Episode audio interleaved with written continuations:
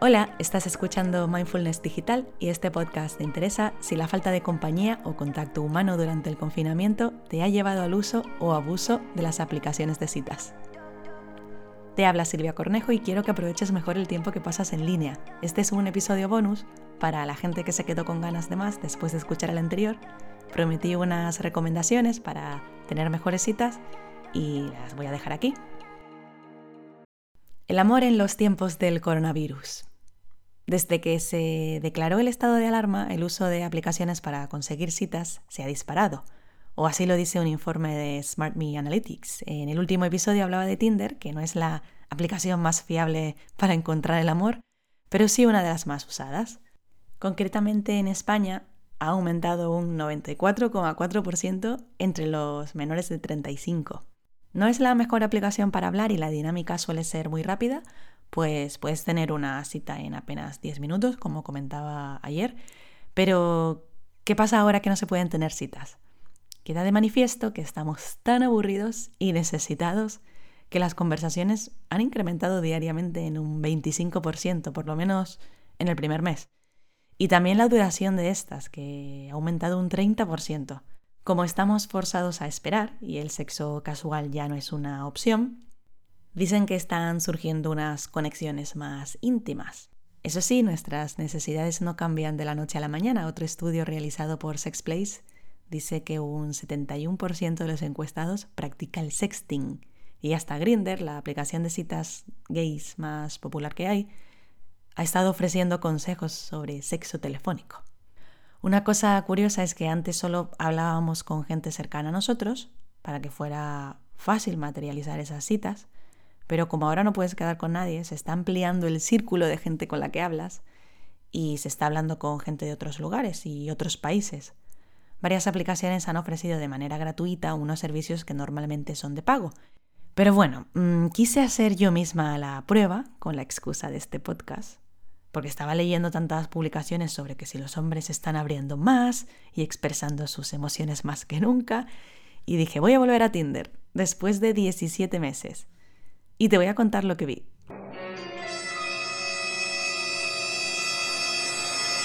Nada, ninguna diferencia. También es verdad que mis conclusiones son algo precipitadas, porque solo aguanté una noche y solo hablé con cuatro personas. Pero es que me dio la sensación de estar perdiendo el tiempo de verdad. Que la gente haya recurrido más a estas apps tiene sentido, igual que ha aumentado el uso de cualquier servicio de mensajería, así que voy a creérmelo, aunque no haya invertido tiempo en comprobarlo. Le veo más sentido a esto de, que se esté creando intimidad o de que el proceso se haya acelerado con las historias que ya estaban en marcha, con las personas que ya se habían conocido antes o que estaban quedando o que estaban a punto de quedar. Han podido pasar dos cosas, o que se haya parado por completo o que esto haya servido para unirles más, para conocerles de verdad. Eso también nos está sirviendo para conocernos a nosotros mismos. Si algo bueno ha traído esto es la posibilidad que tenemos ahora de reflexionar sobre todo, sobre algunos temas, ya sea el trabajo, nuestro estilo de vida, nuestras amistades y nuestras relaciones. A los solteros y solteras es el momento de plantearse qué tipo de citas estabas teniendo y si quieres cambiar algo de ellas. Si tienes varios pajaritos por ahí, como dice una amiga mía, ahora fíjate mm, quién te ha llamado, con quién has tenido una conversación más allá de cuatro WhatsApps, con quién has hecho una videollamada, quién se ha preocupado de conocerte, con quién has hablado de algo que no sea el virus o de lo que has hecho durante el día. ¿Has intimado de verdad con alguien?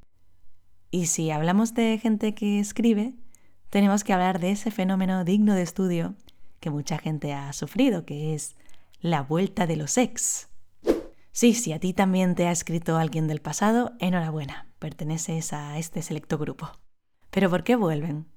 Bueno, pues puede ser por aburrimiento, como he dicho, o por confusión, porque no es que de repente extrañen a la persona, lo que extrañan es la sensación de estar con alguien, de sentirse especial, de sentirse visto. Extrañamos que alguien se interese y se preocupe por, por nosotras. El estar involucrado o involucrada emocionalmente. También hay gente que necesita reforzar su ego y recurren a, a las personas que un día les dieron atención, afecto, las personas que les hicieron sentirse importantes. Pero antes de contactar con nadie, pon tus sentimientos bajo lupa, porque he visto a gente muy jodida con, con esto de haber sufrido el, el zombing, este concepto que hablaba en el último episodio. La soledad también nos hace recurrir a estas conductas, es fácil caer en viejos patrones para sentir un alivio pasajero.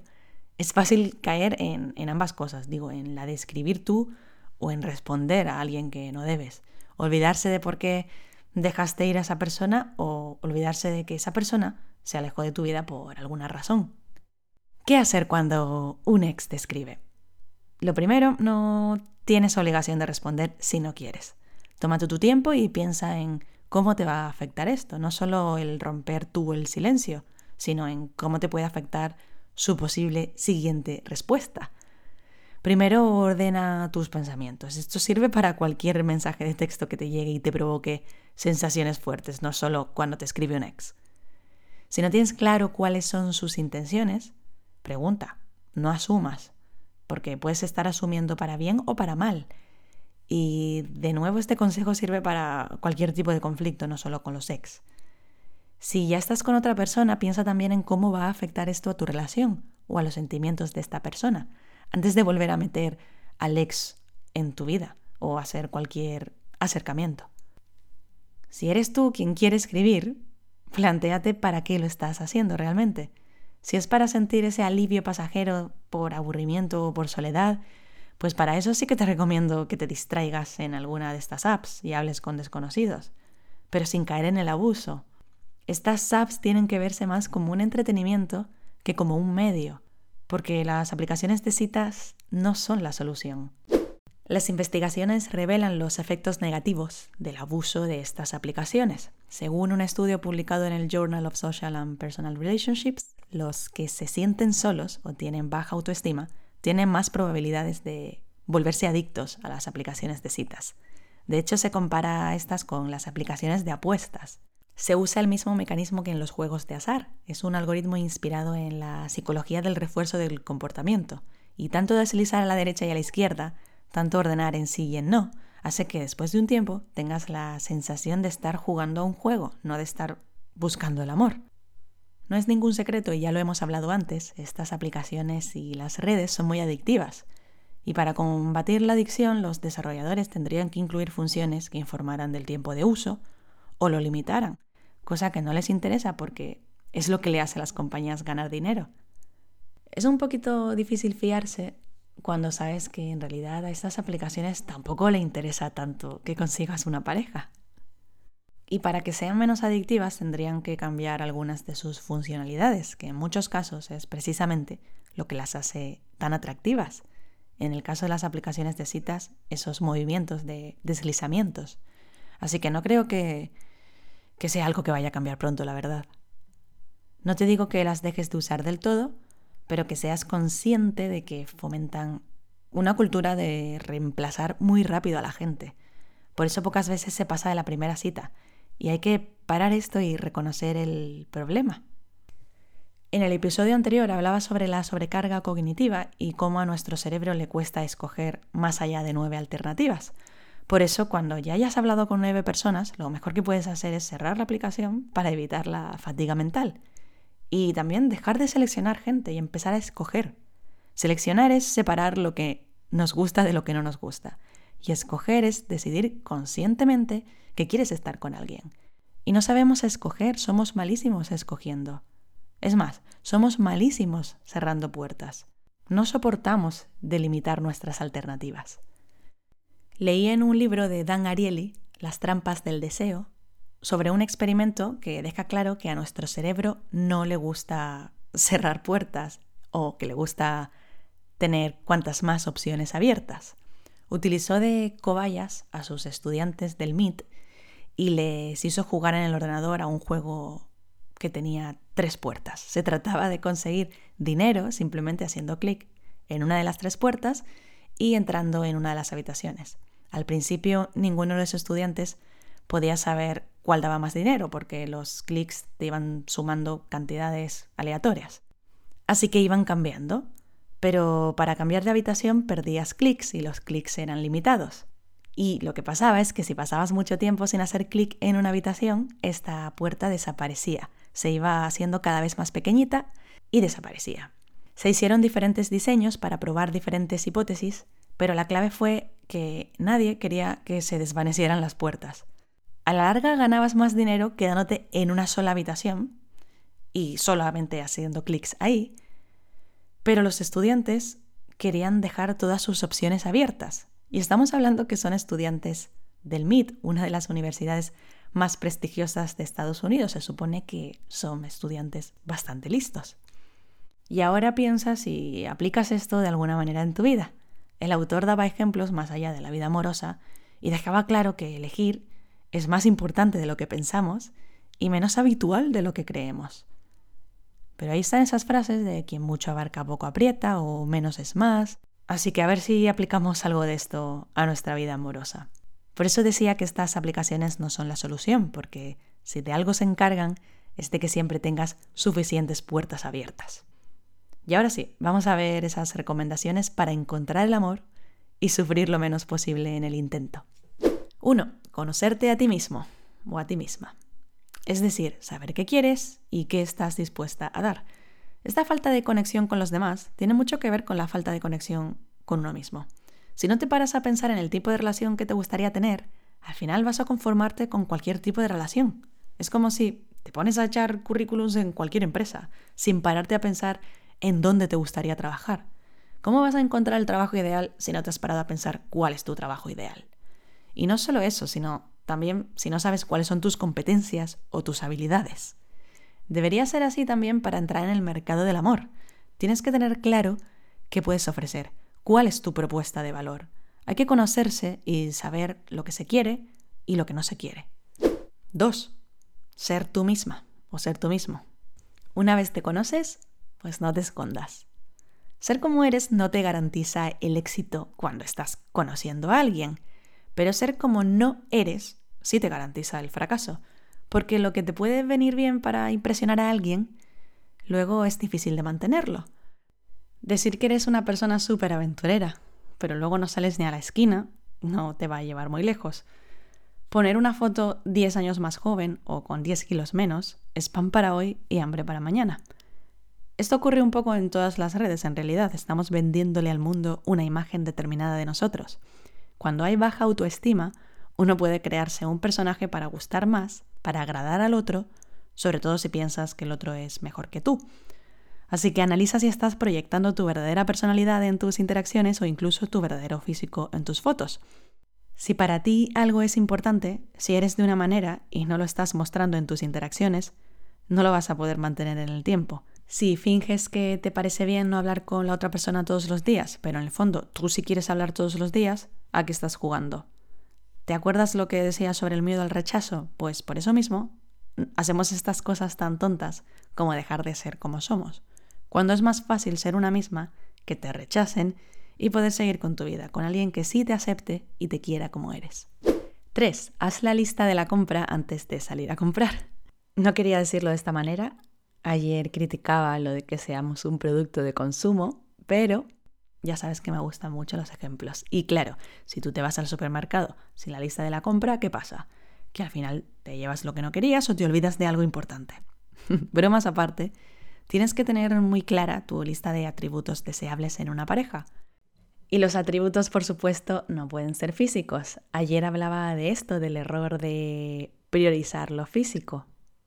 Y en esa lista de atributos hay que definir muy bien cuáles son los deal breakers, no sé cómo se dice eso en español, o sea, tus factores decisivos, lo que de verdad importa. Al final sabrás qué cosas son opcionales y qué cosas no lo son. Y estas te ayudarán a tomar una decisión y a saber si una persona es un sí o un no. Porque, no sé, ya es hora de despertar y saber que una persona no va a cumplir absolutamente con todos tus requisitos. Es que no se cumplen ni en las películas de Hollywood. Esta lista de atributos esenciales debe ser muy pequeña, de 3 a 5 cosas, lo que me lleva al siguiente punto. 4. Ten unas expectativas reales. Volviendo con mis ejemplos, no sería realista decir, quiero comprarme un piso en Madrid en el centro con piscina, plaza de garaje, cerca del metro, exterior, con luz, en una calle poco ruidosa y por menos de 150.000 euros. Muchos no encontramos el piso perfecto que queremos comprar o alquilar, pero sí acabamos encontrando un piso en el que somos felices. Y aunque ponga los pisos de ejemplo, creo que te puedes hacer una idea de cómo aplicar esto a tu vida amorosa.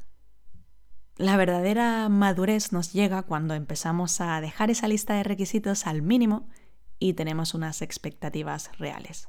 No se trata de conformarse ni mucho menos, se trata de darte cuenta de qué es lo que te hace de verdad feliz. 5. No retrases el primer encuentro en persona. El problema de hablar y hablar mucho con alguien por Internet es que cuanto más hablas, más expectativas te generas. Te vas emocionando con cada nueva cosa en común o cada nueva habilidad que descubras sobre la otra persona o cada fascinante historia que te cuente. Y luego, por supuesto, ahí está la realidad para romper tus expectativas. Pero oye, no siempre es así, a veces se superan, que significa que has hecho muy buen trabajo manteniendo las bajas. Así que bueno, si te gusta alguien, propon quedar cuanto antes. ¿Para qué esperar?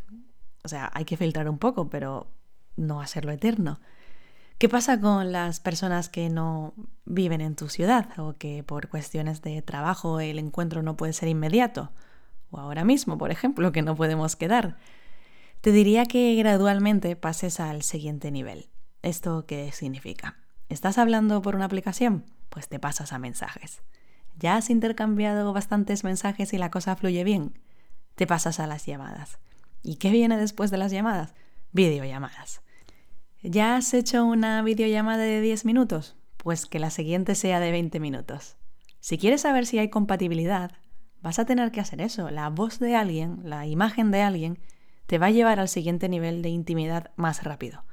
Se puede ver la personalidad de alguien por mensaje, sí, pero no de la misma manera. Además, si alguien no quiere hablar contigo nunca por teléfono, sospecha. Primero porque podría ser un timo, un perfil falso, alguien que dice ser quien no es. Y segundo porque si alguien no tiene tiempo de hablar contigo, ya te está demostrando algo. Que alguien te responda un WhatsApp no significa nada. Te pueden responder mientras están en la cola del supermercado, o mientras están teniendo cinco conversaciones simultáneas, o entre vídeo y vídeo del TikTok. Y eso no es realmente prestarte atención.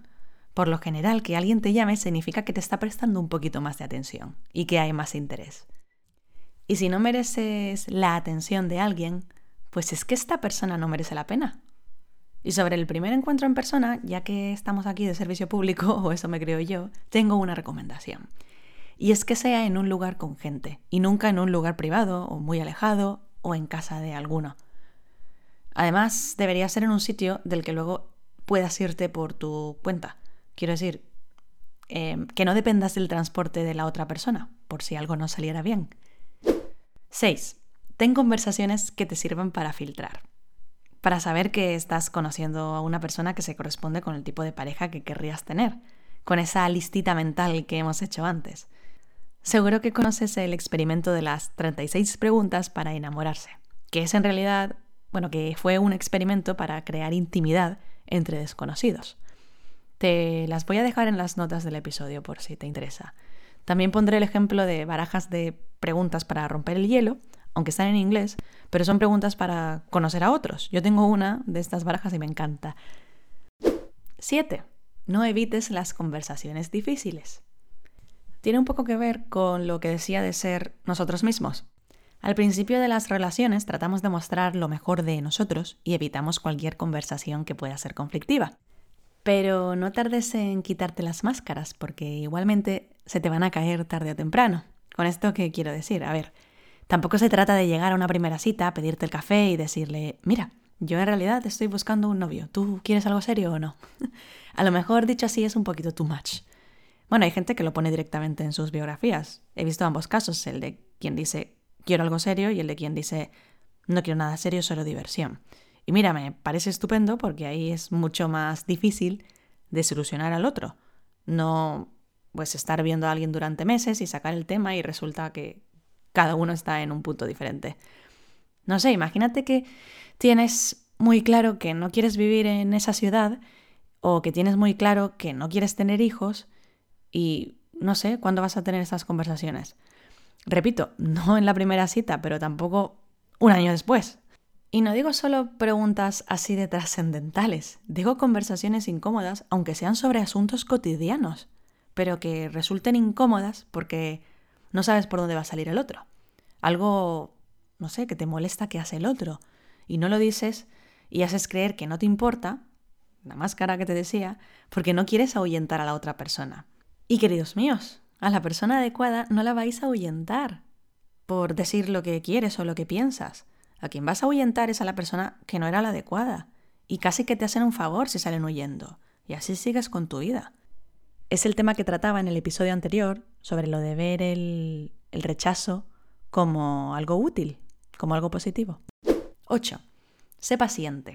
Es verdad que hay gente que cierra las puertas demasiado tarde y se queda mucho tiempo en lugares que no merecen la pena teniendo demasiada paciencia. Pero con esto de que he hablado de que queremos tenerlo todo rápido, en realidad es muy común estar cerrando puertas demasiado rápido, rendirse demasiado rápido. Sobre todo las generaciones más jóvenes que están esperando que una persona se lo dé todo, y si no es así, pasa otra cosa. Claro que queremos que haya una maravillosa conversación y una altísima química en el primer encuentro, pero todos sabemos que no siempre mostramos lo mejor de nosotros cuando estamos nerviosos, estresados o tratando de causar una buena impresión, que es como previsiblemente vas a estar en una primera cita. En el libro Flirtology de Jan Smith habla de la regla de las tres citas. Si crees que esta persona podría tener un mínimo de cuatro de tus cinco atributos imprescindibles, intenta darle tres oportunidades al menos. Dice la autora que uno de los errores más grandes que cometemos es asumir que debe haber química instantánea. Y sí, si estás en una cita buscando solo sexo, evidentemente tiene que haber química. La química sexual es imprescindible en relaciones a corto plazo. Pero si estás buscando algo más a largo plazo, es verdad que no necesitas esto en un primer encuentro. Y no te lo digo porque lo haya leído en un libro, te lo digo porque yo he acabado con parejas que al principio decía, ni de coña. De nuevo, paciencia. 9. Aprende a rechazar. Ya no solo digo a evitar el ghosting, digo a ser más valiente y ser capaz de decir al otro que no de una forma asertiva. Es verdad que a veces tenemos muy claro que no queremos ver más a la otra persona, nos quedamos hasta el final de la cita, fingiendo que todo va bien, y te sueltan, nos vemos otro día, y dices, sí, claro, sabiendo perfectamente que no vas a responder a sus mensajes. O sí vas a responder, pero rechazando la invitación, o posponiendo, o respondiendo con ambigüedades, esperando que sea la otra persona la que se dé cuenta o se olvide de ti. Y quizás lo hacemos por no herir sus sentimientos, o por ahorrarnos el mal trago. Pero si le dices a una persona que sí que la quieres ver y luego no lo haces, ¿qué consigues? Confundirla. Y esto tampoco es mucho mejor que rechazarla. ¿Alguna vez has ido a una entrevista de trabajo y nunca te dieron feedback? Te quedaste esperando primero el mail con la buena noticia y después, yo qué sé, al menos un mail de rechazo para no quedarte con la duda. Trata a los demás como te gustaría que te trataran a ti.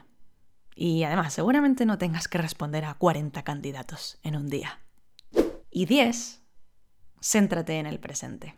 Es el consejo más mindfulness del día y el que a mí más me ha servido, la verdad. Lo que dice el mindfulness es que dejes de estar en el pasado y en el futuro, que son los sitios preferidos de tu mente, y te centres más en el presente.